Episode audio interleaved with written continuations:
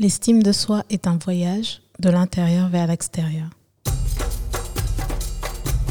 Bonjour à toutes et à tous et bienvenue dans ce nouveau podcast de l'Afropolitaine.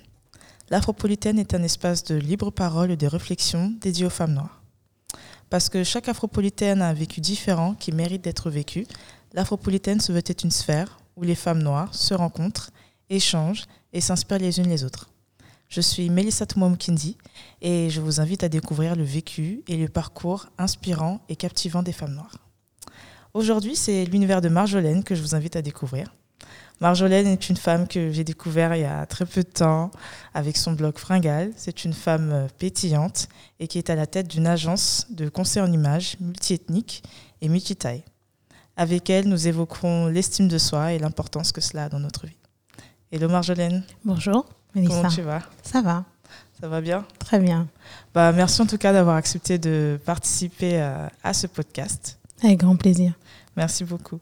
Alors pour la première question, j'aimerais te demander de te présenter pour euh, toutes les personnes qui ne te connaissent pas, nous dire un peu qui tu es, ce que tu fais. Alors je suis Marjolaine de l'agence Marjolaine et vous, aimez-vous.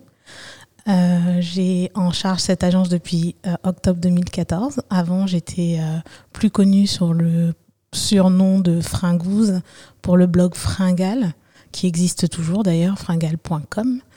Euh, et donc euh, l'agence euh, Marjolaine et vous est une agence de conseil en images multiethnique, multitaille. Je m'occupe de femmes essentiellement et d'hommes, mais sur, de, sur commande, on va dire. Mais c'est essentiellement la femme pour réhabiliter l'estime de soi chez la femme de toute origine, de toute corpulence et de tout, de, tout bord en fait.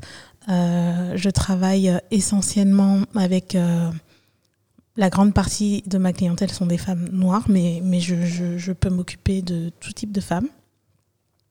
Et, euh, et le, la pierre angulaire de, de mon travail, c'est l'estime de soi.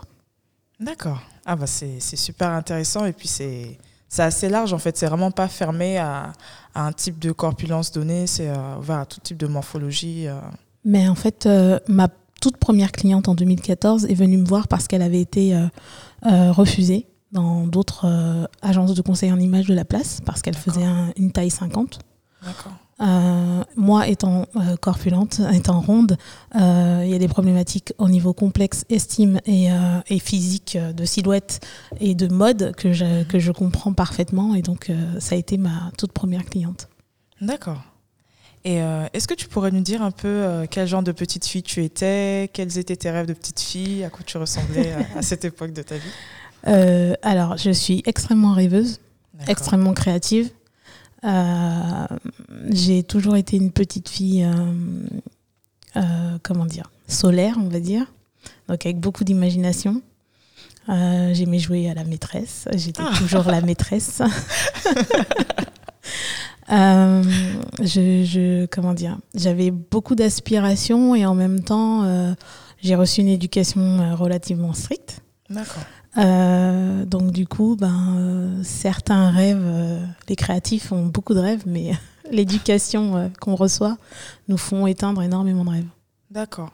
Donc ça t'a un petit peu censuré. Est-ce que est-ce que c'est des rêves qui sont toujours enfouis en toi ou que tu as pu réaliser avec le temps ou est-ce que tu as mis un certain temps avant de Il y a certains rêves que j'ai que j'ai enfouis, oui. D'autres qui sont en train de se réaliser, notamment de parler devant les femmes, euh, de parler à des femmes et de de- d'échanger avec euh, des femmes euh, autour des questions de l'estime. D'accord. Bon, j'avais vraiment pas ces rêves-là tout- toute petite, mais j'ai toujours eu l'ambition Ouais. de parler devant beaucoup de femmes, d'où ma position de maîtresse d'école. mais euh, donc oui, en ce moment, je suis en train de réaliser certains de mes rêves euh, et d'autres qui vont voir le jour euh, au fur et à mesure, puisque maintenant que je suis lancée, Hmm. euh, voilà, j'ai un peu, euh, je me suis un peu émancipée d'une partie de mon éducation et, euh, et je, je suis prête à embrasser énormément de projets, effectivement. D'accord. Mm. Et euh, pour évoquer un peu ton parcours, tu as créé euh, ton blog Fringal en 2009. Euh, tu es devenu des années plus tard euh, conseillère en images et personal re- relooking, pardon. Et tu as successivement lancé euh, ton image de ton agence pardon de conseil en images, aimez-vous. Et euh, je voulais te demander euh, pourquoi en fait tu t'es lancé sur ces deux projets, euh, en quoi consiste ton agence et quels ont été en fait, quel a été en fait l'élément peut-être qui t'a poussé en fait à, à, entreprendre en fait dans le domaine de l'estime de soi, de l'acceptation de soi? En fait, le blog Fringal, je l'ai créé pour ma propre thérapie. J'avais besoin de sortir vraiment des complexes j'avais besoin de me voir autrement, j'avais besoin de m'exprimer différemment, puisque euh, je suis une personne euh, euh, qui a fait de longues études, qui a été très sérieuse, qui a fait plaisir beaucoup à ses parents. D'accord. et je voulais, j'avais, donc en 2009, j'avais déjà un âge. et, et, en fait, je voulais vraiment m'exprimer différemment. Euh, par les vêtements, mais également par la photo, par euh, vraiment euh, exprimer une partie de ma personnalité qui était enfouie parce que ben, j'étais chef de projet informatique dans des milieux, dans les bureaux à la défense, enfin là où mmh. on, on étouffe un peu la personnalité des gens. Donc euh, j'avais besoin de m'exprimer différemment. Ça m'a permis de m'émanciper au niveau de mon style. Ça m'a permis de m'émanciper en tant que personne aussi. Euh, donc le blog, c'était vraiment une thérapie qui fait que par le partage, a aidé d'autres personnes. Mais c'était premièrement ma thérapie. Et au fur et à mesure, euh, mon lectorat a, a évolué et commencé à me poser des questions sur bah, j'ai un mariage tel jour, comment je peux m'habiller, etc. Sauf que moi, je c'est pas parce qu'on sait s'habiller qu'on sait habiller d'autres personnes. Tout à fait.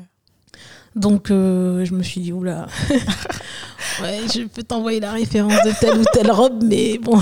T'as eu un peu peur quand on te posait ce genre de questions? Ben, En fait, moi, je suis quelqu'un qui prend vachement au sérieux euh, ce, que, ce que je fais et j'ai du mal à me dire, euh, je vais te dire porte ça, porte ça, alors que je t'ai jamais vu. Euh, euh, je connais pas plus ta silhouette que ça. Enfin voilà, je connais pas plus tes goûts.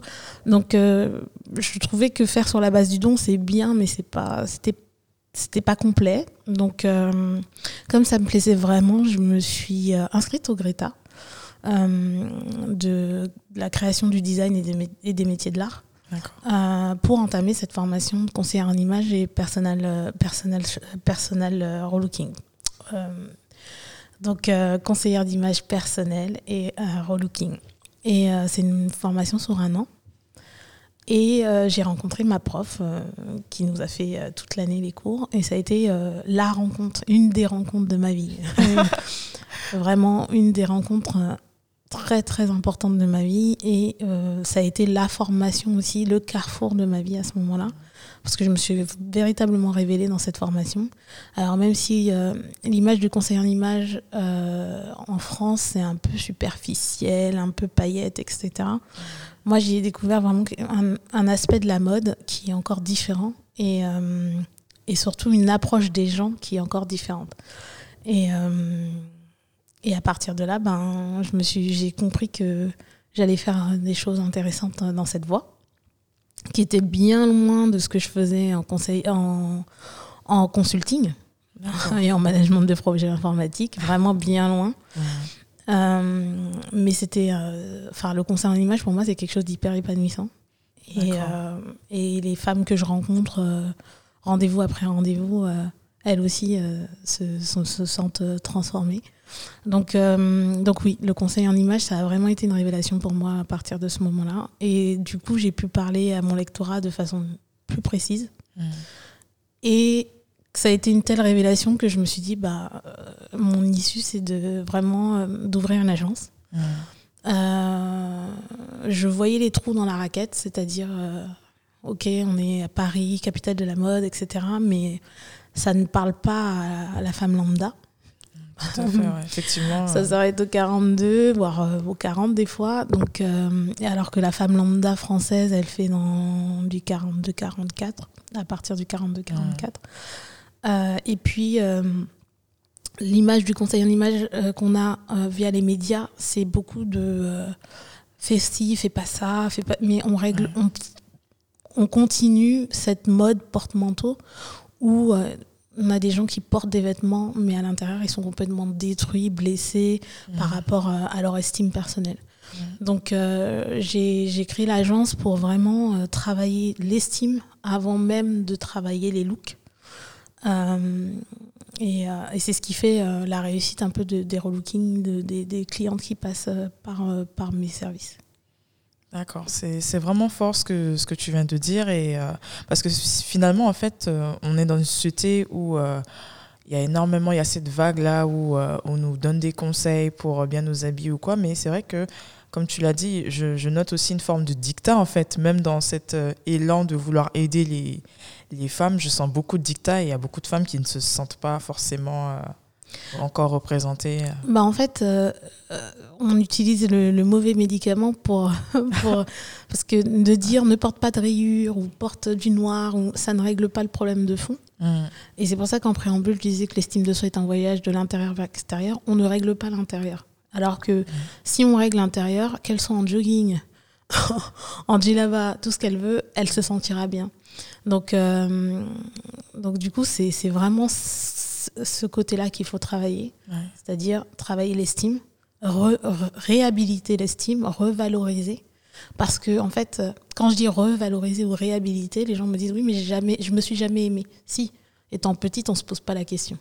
On est, on, on, on s'aime, en fait, on s'en fiche. Donc, il euh, n'y a pas de question, il n'y a pas de sujet. Donc, il y a un moment donné, notamment l'adolescence, l'école, etc., où on, subit tellement de, troubles qu'on est blessé par rapport à ça et qu'on a besoin et qu'on arrive à l'âge adulte avec une, une estime de soi complètement détruite. Donc on a besoin de réhabiliter l'estime, réhabiliter sa valorisation pour pouvoir ensuite porter un vêtement, se maquiller ou pas et se sentir libre avec son image. Donc euh, c'est vraiment la, la, base de tout, c'est l'estime. Ouais. Et pour revenir à, à, ce que tu disais tout à l'heure, tu parlais de thérapie. Et euh, ces deux projets-là, à savoir Fringal et puis euh, Aimez-vous, ton agence, font écho à ta vie personnelle, au rapport conflictuel en fait que tu entretenais avant avec, avec ton corps. Est-ce que tu pourrais nous en dire un peu plus à ce sujet? En fait, j'ai une maman qui a toujours été très mince, très, très mince. Euh, et, moi, j'ai pris du côté de mon père. une ossature plus robuste. Donc, euh, donc du coup, euh, elle, elle tolérait pas trop bien mon physique. Parce que j'étais une petite fille potelée. voilà. voilà, qui, qui, aimait manger. voilà. Et, et, donc, du coup, j'ai eu un rapport hyper conflictuel avec la nourriture très vite parce que ma mère a institué ça. Elle me faisait faire des régimes, elle me faisait faire euh, comme je ne, je ne respectais pas la courbe du carnet de santé, donc elle me faisait faire euh, avec le pédiatre énormément de régimes déjà. Et ensuite, dans l'adolescence, on, a continué ce, ce, ce, chat et la souris avec la nourriture jusqu'à ce que bah, je fasse euh, tout de suite des effets yo-yo, perdre 20 kilos, reprendre 40, ce genre de choses. Donc euh, oui, j'ai eu un rapport avec la nourriture très conflictuel. J'ai eu un rapport avec mon corps. Euh, bah, j'étais complètement dans le déni vu que ma mère ne l'aimait pas, donc moi je l'aimais pas. J'aimais pas mon corps, donc du coup, bah, je m'habillais pas. Je, j'ai, en fait, je me suis rendu compte il y a pas très longtemps que j'ai pas de photos de moi euh, de l'adolescence jusqu'à mes 22-23 ans. il y a une période de ma vie qui est non photographiée. Euh, parce que euh, bah, j'étais dans le déni de qui j'étais. Donc, du coup, c'était, ça avait pas la peine, c'était pas la peine de, de, le photographier ou de, de, de l'enregistrer dans quelque part. Donc, je me rends compte, oui, que j'ai pas de photos de moi au-delà de mes 13 ans et, plus et, et, et, avant mes 23, 22, 23 ans. D'accord.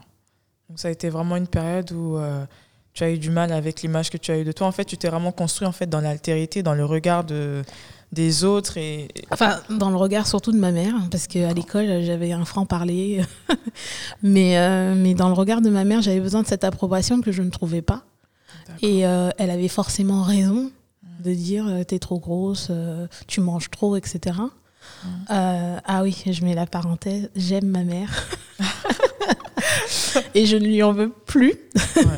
Euh, il y a eu toute une phase aussi de pardon, de guérison, mais, euh, mais c'est vrai qu'il y a eu une étape assez compliquée euh, qui a vraiment altéré mon rapport à la nourriture et qui a altéré mon rapport à, à, mon, à mon, ma silhouette.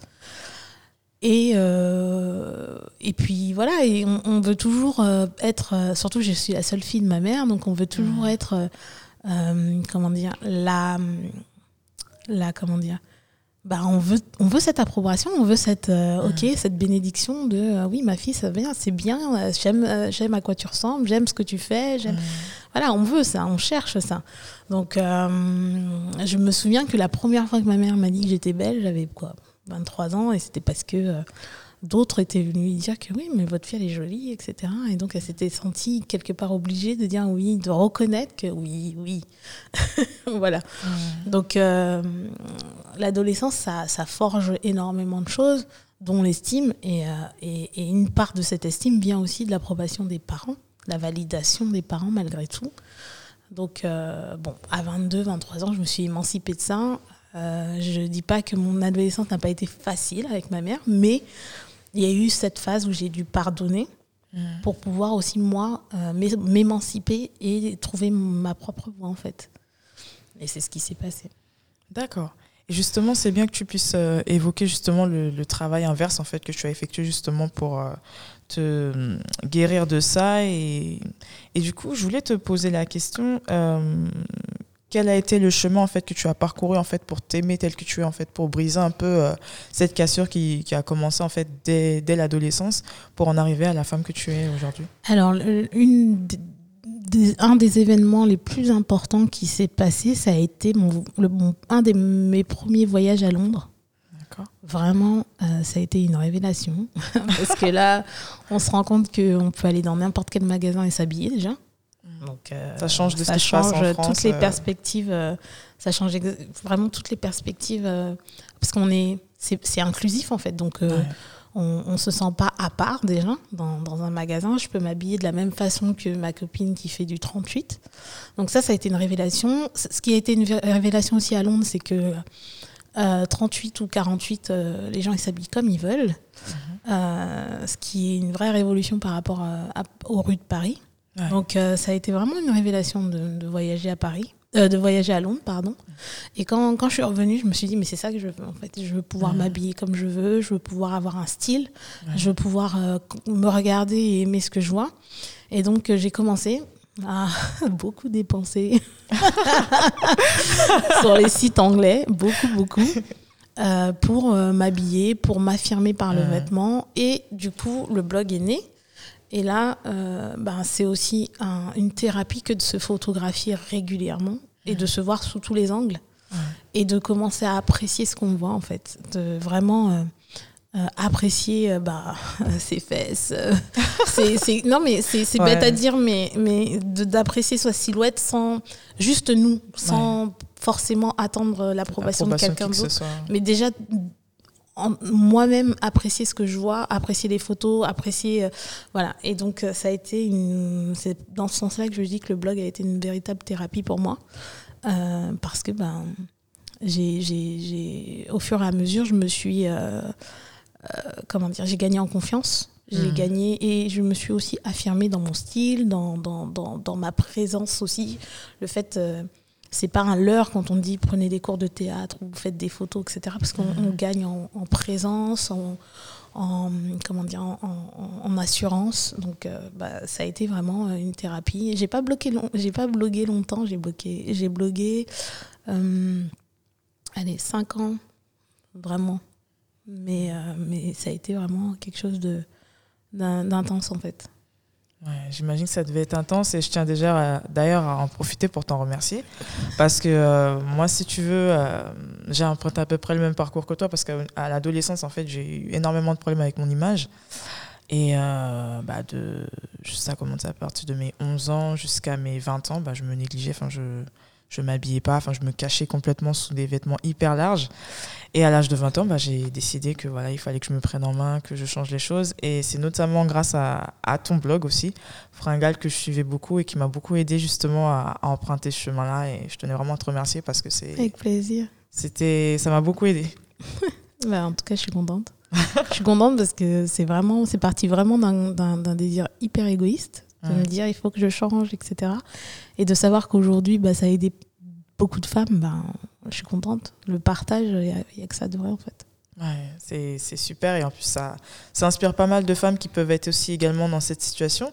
Et j'en profite pour te demander quels conseils tu donnerais justement à ces femmes qui se sentent mal dans leur peau, que ce soit des, des jeunes adolescentes ou des femmes qui, euh, pour X ou Y raison, peut-être suite à une grossesse ou suite à une maladie, euh, ont perdu confiance en elles. Quels conseils tu pourrais leur donner? Euh, Déjà, le premier tout premier conseil que je donne, et je le donne à, toutes mes clientes, c'est que vous n'êtes pas seul dans ce cas. Mmh. Vous n'êtes pas la première à avoir accouché, que le corps a changé. Vous n'êtes pas la première à avoir pris du poids et que le corps a changé. Vous n'êtes pas la première. Enfin, on est parce qu'en fait, les, les, les, complexes, ça isole. On, a l'impression qu'on est les seuls à avoir les gros bras, qu'on est la seule, euh, que tout le monde regarde, d'avoir le bouton sur le nez, etc. Les, les complexes, ça isole. Et donc, euh, les femmes, généralement, elles pensent qu'elles sont toutes seules et que toutes les autres femmes sont plus belles qu'elles, etc., etc. En fait, non. On a toutes à notre niveau, même les top modèles sur, euh, euh, sur, les les magazines, sur les, défilés de mode, etc. Même elles, elles ont leurs complexes, elles ont leurs trucs. Il y a, parce qu'on est dans une société qui où les médias nous renvoient une image que nous ne sommes pas au quotidien. Totalement. Voilà, on se lève, on a la tête à l'envers. C'est la, base. on doit avoir la tête à l'envers. On vient de dormir 8 heures. On a la tête à l'envers, c'est normal. Sauf que la société veut nous faire croire que ce n'est pas normal. Tu dois te réveiller fraîche comme la rosée. Euh, le teint légèrement pêche. Euh, ça n'existe pas. C'est vraiment ça. On, la société nous, nous, nous, nous dit euh, que oui, tu viens d'accoucher, mais tu peux aller bosser, ton ventre est plat, tout va bien dans ta vie, etc. Non, c'est faux. Voilà, donc on est dans une société où le miroir qu'on nous renvoie nous accuse de, de nous négliger alors qu'on est en fait euh, juste dans la normalité. Donc voilà, donc du coup, les complexes, ça isole beaucoup de gens. Et moi, ce que, le premier conseil que je donnerais, c'est de dire, déjà, vous n'êtes pas seul. On est toutes dans le même cas. Et, et même, j'ai envie de dire, on capitalise pas assez. C'est-à-dire que euh, je me rends compte que des femmes enceintes accouchent et se retrouvent euh, dans les mêmes méandres que la femme enceinte d'à côté. Ouais, totalement. Juste parce qu'on ne partage pas, on se sent, il n'y a que moi qui culpabilise, il n'y a que moi que ceci, il n'y a que moi. Non, non, non, on vit tous les mêmes tracas, c'est tous la même vie, on a tous euh, plus ou moins le même corps et, et, à peu de choses près, on vit sensiblement toutes les mêmes choses. Donc vous n'êtes pas seul. Deuxièmement, si, euh, si on vit un mal-être récurrent, permanent, quotidien, euh, faites-vous aider par des professionnels, mais faites-vous aider.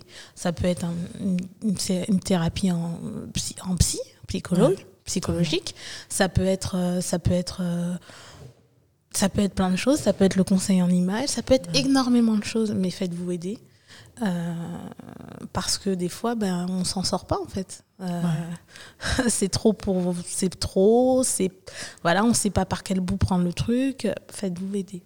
Ouais. deux conseils, c'est vous n'êtes pas seul et si vous n'y arrivez vraiment pas, parce qu'on a notre cercle dans notre cercle, donc nos, nos, cousines, nos sœurs, nos mères, nos tantes, euh, nos amis, nos meilleurs amis, etc. Mais sorti de ce, ce, clan-là et qu'on n'arrive toujours pas à, surmonter, bah, passer par des professionnels, c'est aussi très important. Et dans la communauté noire.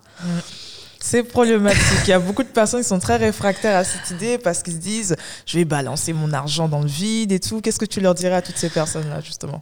Eh ben, je leur dirais déjà qu'il faut grandir. Notre communauté, elle a mûri. Notre mm. communauté, elle, est de, elle a toujours été, mais elle est de plus en plus éduquée. On se professionnalise de plus en plus euh, et on se spécialise aussi de plus en plus. Euh, donc, euh, faites confiance en fait. faites confiance et, et, grandissez aussi en même temps que la communauté et évoluez aussi en même temps que la communauté pour, pour se faire aider. Pour non, aller voir un psychologue, ça ne veut pas dire que vous êtes fou ou folle. faire appel à un conseil en image euh, contrairement à ce que la télé vous dit, c'est pas strass et paillettes, ça peut être quelque chose de très sobre mm. euh, et, de très, euh, comment dire, de très planifié, organisé. donc voilà, donc monsieur et madame tout le monde peut faire appel à un conseiller en image, monsieur et madame tout le monde peut faire appel à un, psy, quoi. Voilà. C'est vrai que c'est quelque chose qui qui est encore un peu tabou, j'ai l'impression, dans notre communauté. Et le souci aussi, c'est que j'ai l'impression que euh, pour beaucoup, ils se disent mais euh, pourquoi je vais perdre mon temps à investir chez une conseillère en image alors que voilà, il suffit juste que je sois accompagnée d'une amie et puis ça pourrait le faire. J'ai l'impression cette notion-là de d'investir en soi en investissant auprès d'un auprès d'un conseiller en image, une conseillère en image ou un coach, j'ai l'impression que c'est encore euh, minimisé. on a tendance à se dire, mais les gens ont du mal en fait à voir l'utilité même de, faire appel à des, personnes comme toi. Ça, je peux pas leur en vouloir parce que ce que nous montre la télé du conseil en image, c'est hyper réducteur et c'est vulgarisé. Donc, euh, euh, de montrer une personne qui a abandonné de s'occuper de ses cheveux depuis 20 ans et qu'on lui fait une couleur et, que tout d'un coup, en une heure et demie d'émission, c'est devenu euh, Cindy Crawford. Oui, forcément, euh, je peux, je peux pas leur en vouloir de croire que euh, ça va leur, qu'ils pensent que ça va rien leur apporter. Maintenant, dans la réalité, le conseil en image, la vraie valeur ajoutée du conseil en image, c'est pas simplement de dire, euh, tu mets une nouvelle jupe, un nouveau rouge à lèvres et tu vas aller mieux. en tout cas, de la façon dont je travaille le conseil en image, c'est vraiment de dire, qu'est-ce qu'il y a qui ne va pas? Où est le problème? À, à partir d'où as-tu eu un problème? Je prends un exemple, j'ai une, une, cliente l'année dernière. Euh, elle, c'était, c'était, euh, elle a toujours voulu tout faire comme ses parents lui ont dit. Elle a fait les études que ses parents lui ont dit. Elle s'est mariée comme les, ses parents lui ont dit. Elle a fait des enfants comme ses parents lui ont dit, etc., etc. Et elle sort, et donc elle s'habillait en fonction de tout ce schéma-là. D'accord. Et elle s'est rendue compte que c'était pas elle. Ça, c'est pas, c'est le conseil en image que je le prodigue, il va au-delà de simplement changer de style. C'est dire, mais qui es-tu? Se prendre son temps, de dire qui es-tu? Ok, tu as fait tout ça pour faire plaisir et pour pas faire de heurts, mais maintenant, qui es-tu maintenant? Qui veux-tu être? Donc, on va beaucoup plus loin que euh, porte ce pantalon, porte cette jupe. On, travaille de l'intérieur et ensuite, le résultat se voit à l'extérieur. Donc, euh, voilà, c'est. C'est un travail de fond, en fait, que tu réalises. Euh. Euh, oui, des fois, oui. Des mm. fois, c'est assez évident pour moi. mais, euh, mais oui, des fois, c'est un travail en profondeur, surtout qu'on est face à des personnes, généralement de la communauté noire, mm. qui, à qui, on toute leur vie, on leur a dit de se taire. Donc, pour parler correct, pour parler, exprimer des mots, donc pas des mots M-O M-O-T-S, mais des mots M-A-U-X. Euh, des fois, ça peut être très compliqué, mais, euh, mais c'est de créer un terrain de confiance dans lequel elles peuvent s'exprimer euh, avec aisance et facilité, en fait. D'accord. C'est vraiment fort et c'est vraiment touchant ce que, tu, ce que tu viens de dire, parce que c'est vrai que ce travail de fond-là, c'est un travail qui est parfois douloureux, mais quand on voit le résultat qu'il y a derrière, c'est J'imagine que ça n'a pas de prix quand tu vois la réaction de tes clientes, quand tu vois l'évolution en fait de tes clientes, quand tu les as pris d'un point A et que tu les vois euh, s'épanouir. Enfin, qu'est-ce que ça te fait et quels sont les retours en fait qu'elles te font euh? Alors, euh, ben, c'est toujours assez. c'est pas spectaculaire parce que ce qu'on fait, c'est de mettre beaucoup de semences. D'accord. Et, et, au fur et à mesure des mois, ça, ça porte son fruit quand je ne suis pas psy. je ne suis pas psy. Euh, mm. donc, du coup, euh, pour certaines, je peux les conseiller d'aller voir un psy. En plus de ce qu'on fait ensemble. Parce qu'il y a des choses, euh, des terrains qui sont tellement accidentés qu'il y a mm. besoin de vraiment un professionnel de la psychologie pour ça. Mais effectivement, les résultats, ouais, je, suis très contente de, de voir que qu'elle se sente bien, peu importe le vêtement qu'elle porte, ou qu'elle soit maquillée ou pas. Parce que c'est ça le but. C'est pas te dire, maquille-toi comme ça, tu vas voir, tu vas toujours être belle.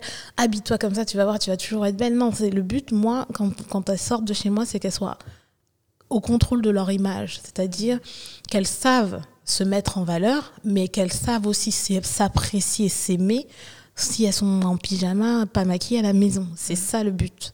Vraiment de se sentir bien tout le temps. Mm. Et euh, oui, je suis contente, oui, quand. quand c'est ce que je disais la semaine dernière. Je suis encore plus contente quand les maris viennent me dire merci. Ah ouais, là, tu as la validation, mais. là, c'est le gage de qualité. c'est le gage de qualité. Et la semaine dernière, j'ai un mari qui est venu me dire merci. Et ça, ouais, là, je me dis, ok, Ah ouais. le travail est Là, bien te dis, fait. euh, mission accomplie. Parce que pour que le mari déjà remarque le changement et qu'il Mm. voit que vraiment et qu'il apprécie, on est déjà euh, sur euh, quelque chose qui est marquant. Donc Mm. euh, ouais, quand les maris viennent me dire merci, je suis, je suis vraiment vraiment contente. Ah ouais, c'est super touchant parce que là, c'est c'est pas seulement la personne qui prend conscience de son changement, mais son entourage proche. Et j'imagine que ça doit être vraiment très, Exactement. très émouvant. C'est. Très libérateur pour le couple, parce que l'estime de soi c'est pareil, c'est- ça impacte le couple, ça impacte la relation parent-enfant, Mm. ça impacte énormément de choses. Ouais, c'est c'est vraiment, enfin, c'est vraiment top ce que tu fais et waouh. Et euh, j'avais euh, une question, c'est euh, qu'est-ce que tu conseillerais aux mères ou aux futures mères qui écoutent ce podcast par rapport aux appréciations en fait qu'elles peuvent faire à leur fille? Parce que c'est vrai que nos mamans sont les premières femmes de nos vies et ce qu'elles pensent de nous, ce qu'elles disent de nous, ça nous impacte dès le plus petit âge jusqu'à notre âge adulte. Quels conseils tu pourrais leur dire à toutes ces femmes-là? Ben, pour celles qui ont des problèmes d'estime personnelle, euh, je leur dirais déjà de, de guérir en fait. Parce qu'une étude montre que les enfants deviennent 85% de ce que sont leurs parents. Ont 85% de chances de devenir ce que sont leurs parents. Donc c'est énorme. Ça laisse pas énorme. beaucoup de marge pour, pour être autre chose. Ouais, Donc si on est une femme euh, qui, qui ne s'aime pas, qui, qui, qui, qui, qui vit ses complexes en fait au quotidien, ça va faire une petite fille qui a 85% de, vie, de chances de vivre les mêmes complexes. Donc euh, moi je dirais à ces femmes de, de, de travailler vraiment.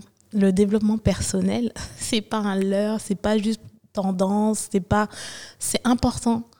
Euh, c'est important surtout en tant que femme noire dans une, dans une société occidentale. Euh, on a les cheveux crépus, on a la peau noire, on a les traits négroïdes, on a et tous nos modèles sont blonds aux yeux bleus.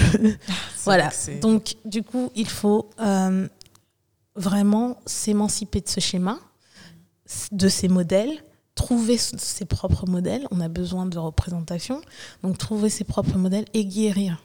Guérir, commencer en tant que mère, future mère, à déjà s'apprécier pour pouvoir correctement éduquer la petite fille, le petit garçon qu'on va avoir demain, pour qu'il lui-même, mm, que l'estime de soi ne soit pas un sujet.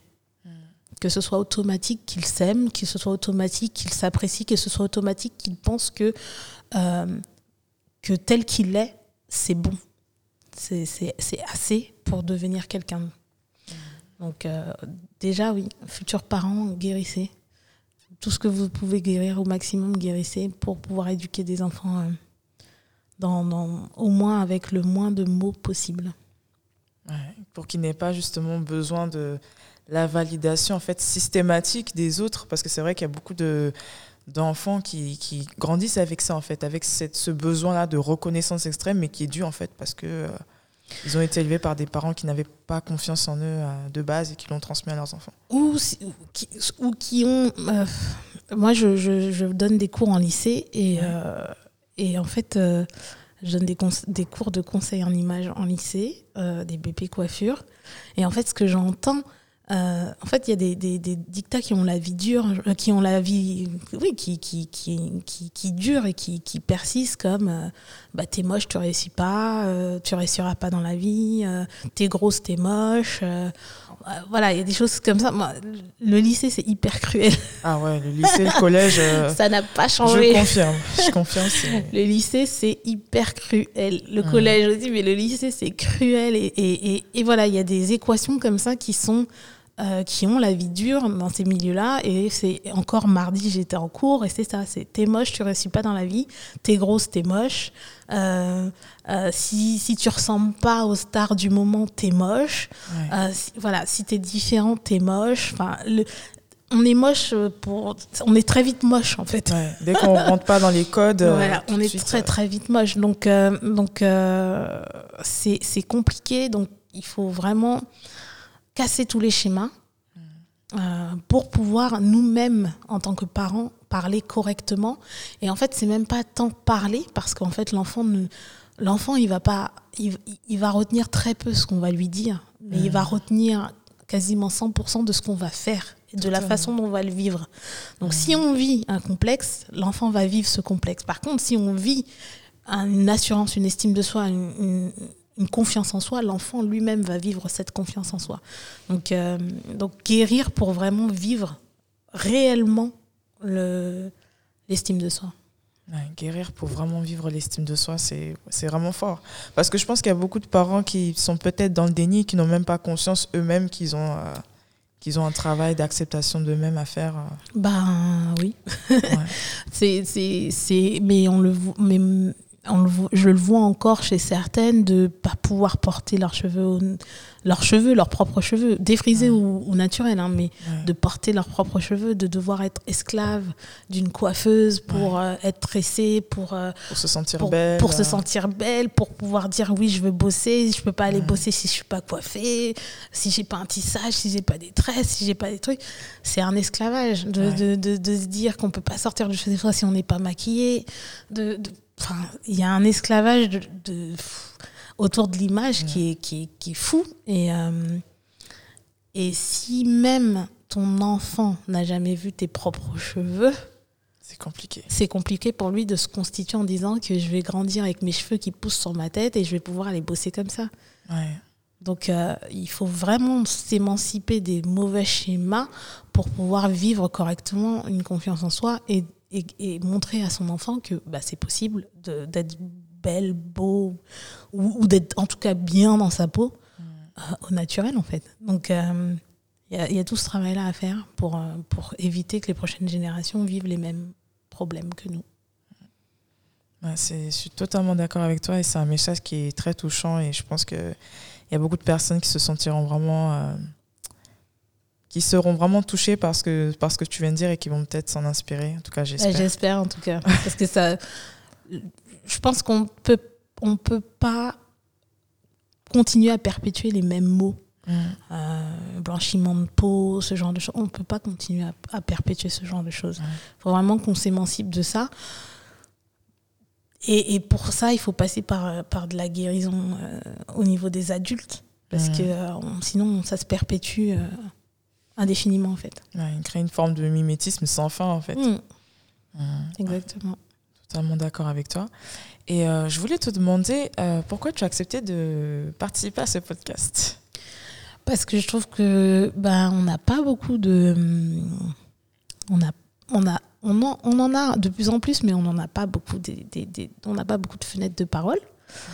Euh, c'est pas tous les jours qu'on est invité pour pouvoir parler euh, de ce sujet-là notamment. Mm. donc euh, de l'estime. Et puis euh, et puis je trouve que c'est intéressant de pouvoir dire que des femmes noires comme moi comme toi peuvent entendre qu'il est possible qu'un autre- qu'autre chose est possible Tout ce qu'on leur a toujours proposé depuis euh, ces 50 dernières années Ouais. mais enfin autre chose qui est possible et que ça existe et que, et que ça porte son fruit et qu'il y a des femmes qui s'émancipent de leur image et qui, qui embrassent des carrières. Moi, mes, mes clientes, elles s'émancipent de leur complexe, elles embrassent des carrières. J'ai des avocates, j'ai, j'ai, des, j'ai des chefs d'entreprise, j'ai, j'ai plein de gens, j'ai aussi euh, Madame Tout le Monde, j'ai, j'ai de tout et, euh, et, et, et autre chose est possible.